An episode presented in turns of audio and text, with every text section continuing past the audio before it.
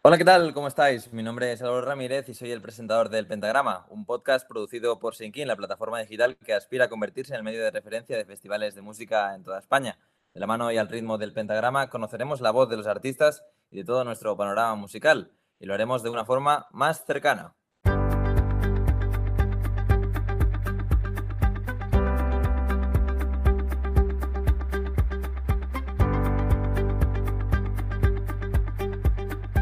Anunciaros que ya nos podéis escuchar en varias plataformas como Spotify o Anchor, donde nos podréis encontrar con el nombre del programa.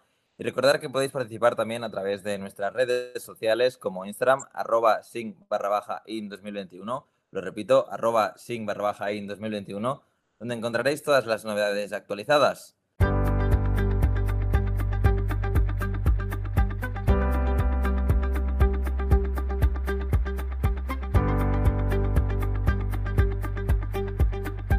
Para hacer música se necesita de muchas manos y muchos puntos de vista distintos. No deja de ser un gran trabajo en equipo, ya que son muchas las condicionantes y las personas que están involucradas. Así que hoy tenemos con nosotros a Máximo Lario, director y fundador de Intro Música. En primer lugar, Máximo, eh, enhorabuena por la liga conquistada por el Atlético, eh, que partido a partido también se ha conseguido. Eh, gran aficionado al fútbol y a la música. Eh, un placer tenerte hoy con nosotros, Máximo. ¿Qué tal? ¿Cómo estás? Pues un placer, Álvaro, de estar contigo y justo has dado en el clavo dos de mis pasiones, el atleti y la música. Las llevo al límite y, y, bueno, a disfrutarlas. En este caso, este año, por lo que toca al atleti, ya lo estoy haciendo y la música es constante. Es mi pasión, mi profesión y, y mi vida. Porque yo, claro, siendo fundador de un sello como Intro Música, eh, yo quería empezar eh, este podcast eh, explicando un poco, o sea, que nos explicaras cómo, cómo te dio por hacer un, un, o sea, iniciarte en un mundo como la música. Nos has dicho que ahora era una de tus pasiones, pero ¿cómo empezaste con esto? Porque me imagino que también los inicios no, no fueron fáciles. Pues en realidad yo era un activista de, la escena más, mm. era, eh, pues podía llegar a, acudir a, tres, cuatro conciertos a la semana. Eh, me remonto eh, pues a mi época de la carrera y posterior empezar a nivel profesional, que yo vengo de la industria farmacéutica, nada que ver con, con, la música, y ya pues, pues, pues cada disco que salía, cada eh, concierto que había, cada festival que se iniciaron, en, pues recuerdo el primero en en el año 95, cada sala que se abría como el Maravillas, pues, pues yo era uno más, estaba ahí, me sentía parte de esa escena y, siempre lo barruntaba, ¿no? O sea, yo pues, pues me formé eh, a, nivel empresarial, en paralelo a, a, farmacia, y siempre tenía como en el, en el punto de mira a hacer mi propio proyecto en música.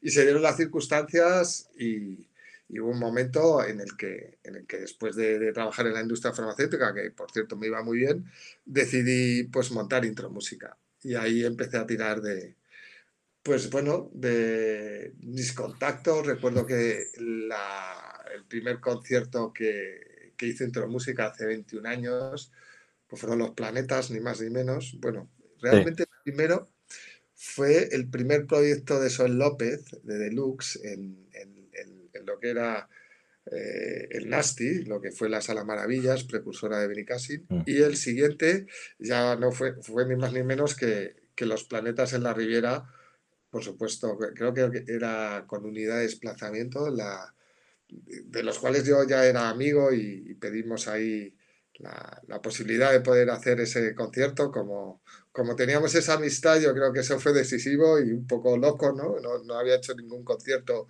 realmente. Salió súper bien y fue un poco más formato mini festival con otras bandas y, fue como nuestra presentación en sociedad, ¿no? Es, ¿Quién hace esto? Intermúsica y de dónde salen.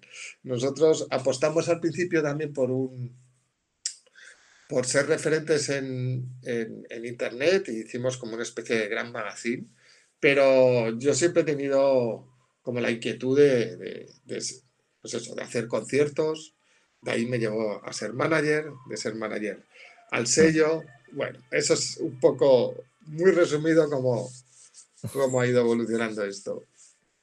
Claro, porque al final, claro, eh, me imagino que tu día a día también debe ser, eh, debes hacer mil cosas, porque al final, entre tantos grupos que gestionáis y demás, eh, ¿cómo es tu día a día? Porque al final no, no, no paras, ¿no? Con tanto volumen de trabajo. Pues esto lo estás diciendo, o sea, no te he podido atender antes porque he intentado ver a qué hora podía estar libre y ya por descarte y después de la última llamada con, ya te decía, con Diamante Negro que acabo de tener, pues digo, me voy a poner. Nuestro día a día, pues mira, no sé, somos intensos, eh, somos eh, eh, todo el día aplicados a, ir sacando pues a nuestras bandas, nuestros propios conciertos y, nuestros discos. Y, y, es un no parar. Ah, es verdad que de un equipo pues amplio y que teníamos justo antes de la pandemia, nos quedamos más reducidos por las circunstancias. Ahora estamos incorporando otra vez parte del equipo y, nuevas personas para que nos ayuden. Y bueno, pues con muchísimo trabajo al día, muy enfocados y sacándolo. Sí, porque ahora te quería preguntar un poco sobre la situación de los artistas. Al final, con esto de la pandemia y demás, también lo, han sufrido mucho ellos. Em, ¿Cómo están? O sea, cómo, ¿cómo ves el futuro del panorama musical a nivel de festivales, de, conciertos? Eh, eh, ¿Es complicado eh, pensar que va a volver a ser todo como antes? Yo soy optimista. hemos pasado pues, el peor año posible y aún así nosotros no perdimos la fe, nos dimos cuenta que no podíamos hacer absolutamente nada que tuviera que ver con, el live, con los conciertos, pero sí con desarrollar talento de nuestras bandas y hacerlas crecer desde, eh, desde el contenido, desde había, había es un momento muy especial, ¿no? Que, mm. que, te lleva, estos momentos suelen ser creativos a pesar de difíciles, y de ahí han salido grandes canciones, grandes historias que hemos ido sacando durante y, ahora seguimos sacando todo lo que ha ido pasando en esta pandemia. Esto se ha ido abriendo poquito a poco a poder eh, hacer los primeros conciertos.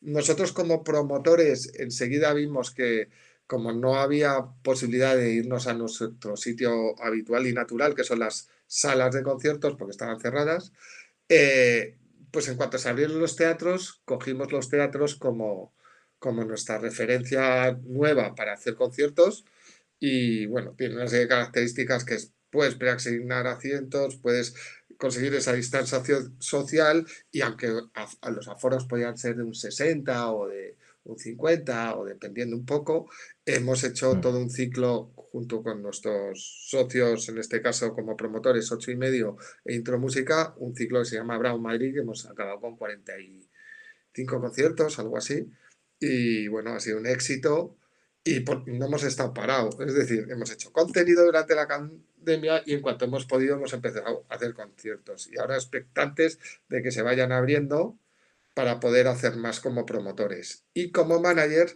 es cierto que ha habido ya bastante apertura de espacios al aire libre que muchos eh, eh, festivales han convertido en ciclos de conciertos y ahí hemos, eh, pues nuestros artistas desde Doria, La Habitación Roja, Tulsa, eh, Diamante Negro, Corayaco, cualquiera de, los otros, pues están eh, consiguiendo que, estamos consiguiendo que, toquen en estos, en estos espacios, en estos ciclos o en estos incluso festivales, cada uno que ya parece que se Claro.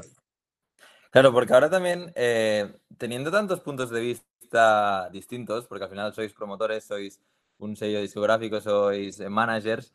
Eh, también quería eh, preguntarte sobre la relación que, tenéis con los artistas. Es decir, eh, cuando escogéis un artista, por ejemplo, ¿qué es lo que miráis de él? ¿O, son ellos los que vienen? ¿O cómo es esta relación?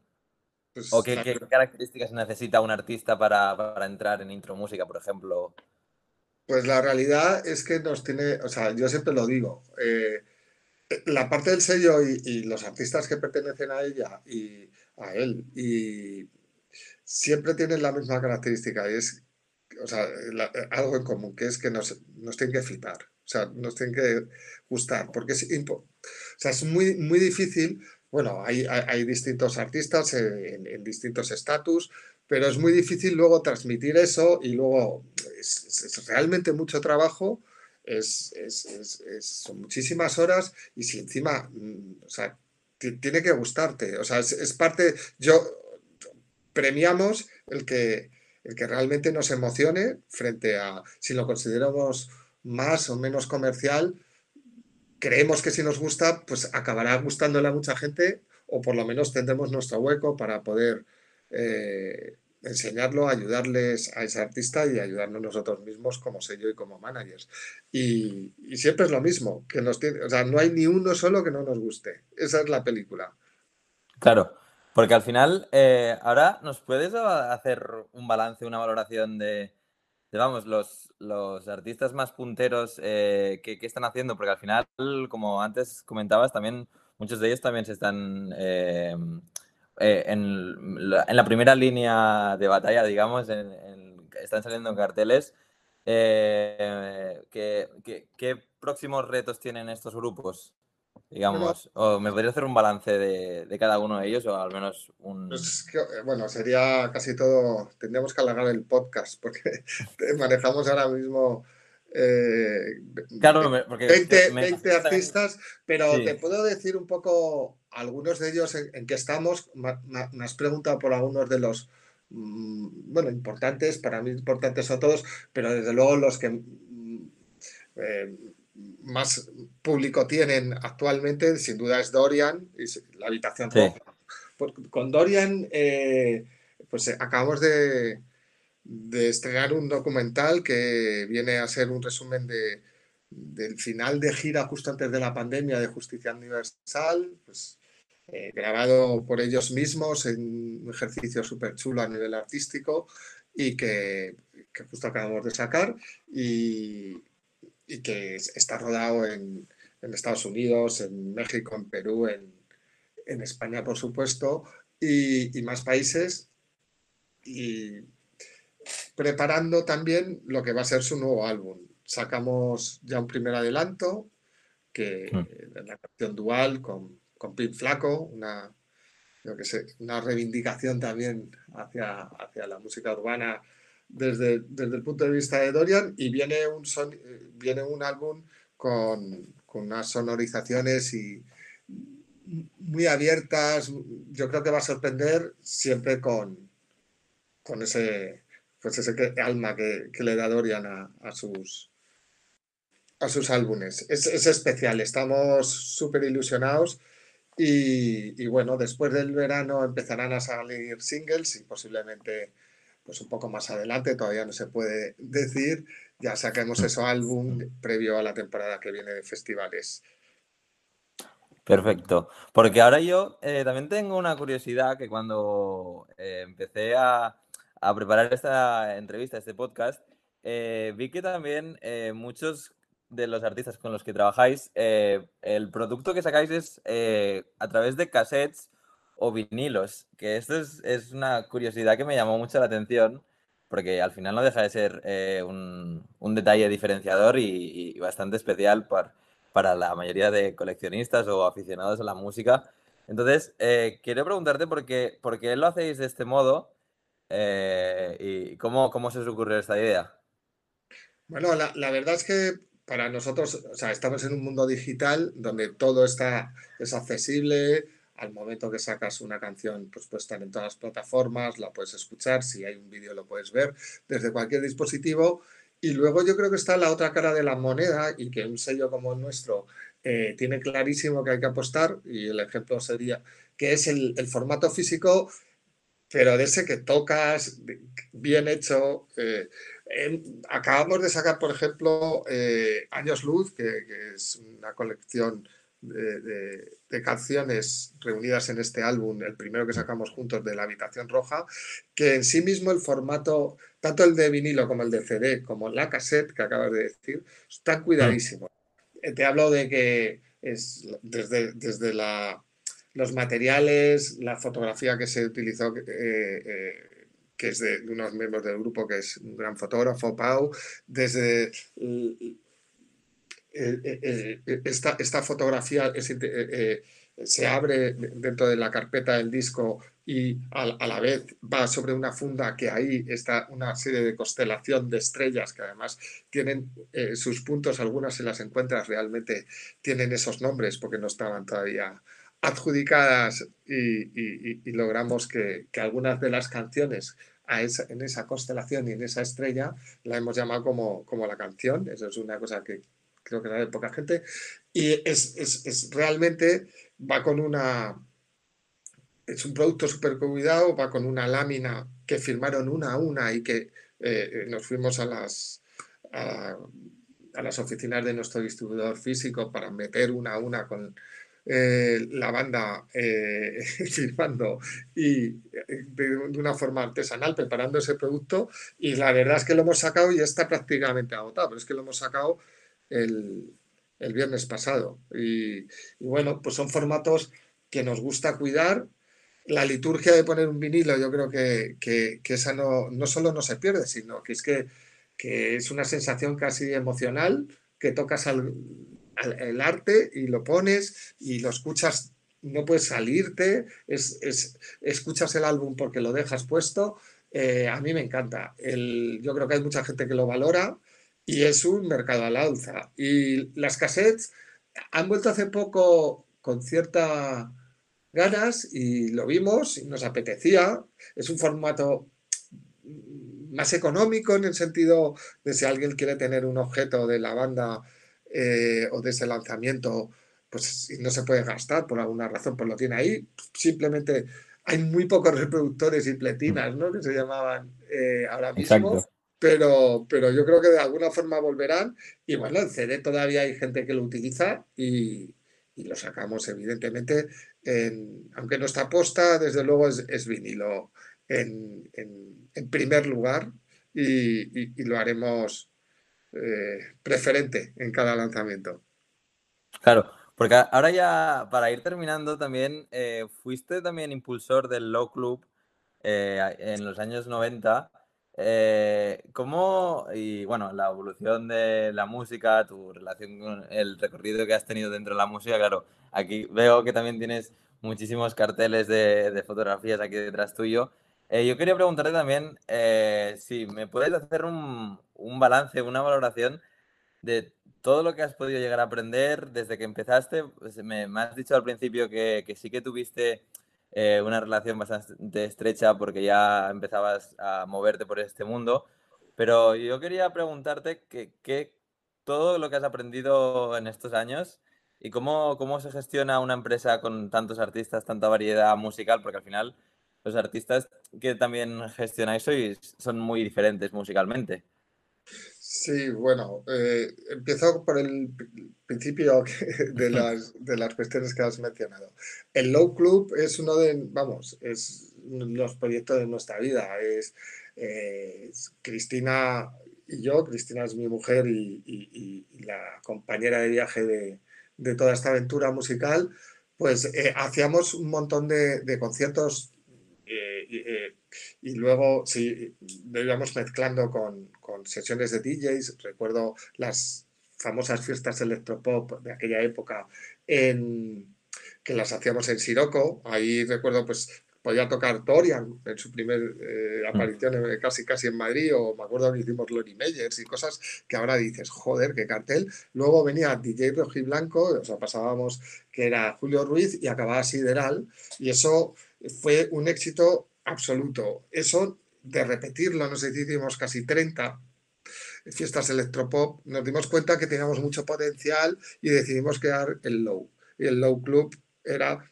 eh, un sitio donde las guitarras y, los sonidos independientes pudieran estar, pero que avanzaran de una forma natural hacia el baile. Entonces éramos como muy poperos para los bacalas, nos llamaban, pues eso, mm. ñoños, y, éramos muy, pues eso, electrónicos para, pues porque le gustaba solo las guitarras, pero aquello estaba a reventar. En realidad le gustaba las dos cosas. La gente iba ahí y entendía perfectamente el viaje. Y acá, y bueno, trajimos, no sé, recuerdo, por, ejemplo, la primera vez que Justice toca en Madrid y en España eh, lo trajimos al Low. Eh, teníamos una residencia de Tanger o de, Compact con Super Pitcher, venía pues, de, todo el mundo. Eh, DJs, teníamos unos residentes que yo creo que son los, eran de los mejores. La parte más, digamos, más de baile la llevaba Sideral, que yo creo que ha sido uno de los mejores DJs de este eh, de, este país y, el otro sin duda, bueno, que en paz descanse Alex, y, y el otro sin duda era amable, que bueno, una institución y desde aquí vamos, es, es, era un absoluto crack, lo es, y, y, de ahí pues había conciertos a primera hora, íbamos pasando hacia, hacia sonidos más bailables y acá, aquello en modo casi electrónico absoluto y bueno, pues estuvimos 10 años, había más de mil personas en el club, normalmente otras mil personas fuera. Y, y así cada, cada viernes, cada sábado y, y, por si fuera poco empezamos a hacer también fiestas los jueves y bueno, pues fue una época que te puedes imaginar muy intensa, inolvidable. irrepetible en, en, en, lo personal y en yo creo que en el momento musical que había ahí y, y bueno, eso da, da pan podcast, ¿eh? y tanto. Pues Máximo, muchísimas gracias eh, por, por, eh, estar hoy con nosotros. Eh, ha sido un placer tenerte y que nos explicaras un, y nos hicieras un balance, un perfil de lo que es llevar un sello, un, ser manager de tantos y grandes artistas de tanto del panorama actual como tanto emergentes como ya consolidados. Así que ha sido un placer tenerte hoy con nosotros en el Pentagrama. Pues el placer mío, Álvaro. Eh, sé que te va a ir muy bien y seguiremos en contacto. Y a vosotros, festivaleros, esto ha sido un podcast del Pentagrama, un podcast producido por Sinkin, la plataforma digital que aspira a convertirse en el medio de referencia de festivales de música en toda España. Eh, esto hoy hemos tenido a Máximo Lario, presidente y fundador de Intrio Música, y nos vemos en el próximo podcast. ¡Que viva la música!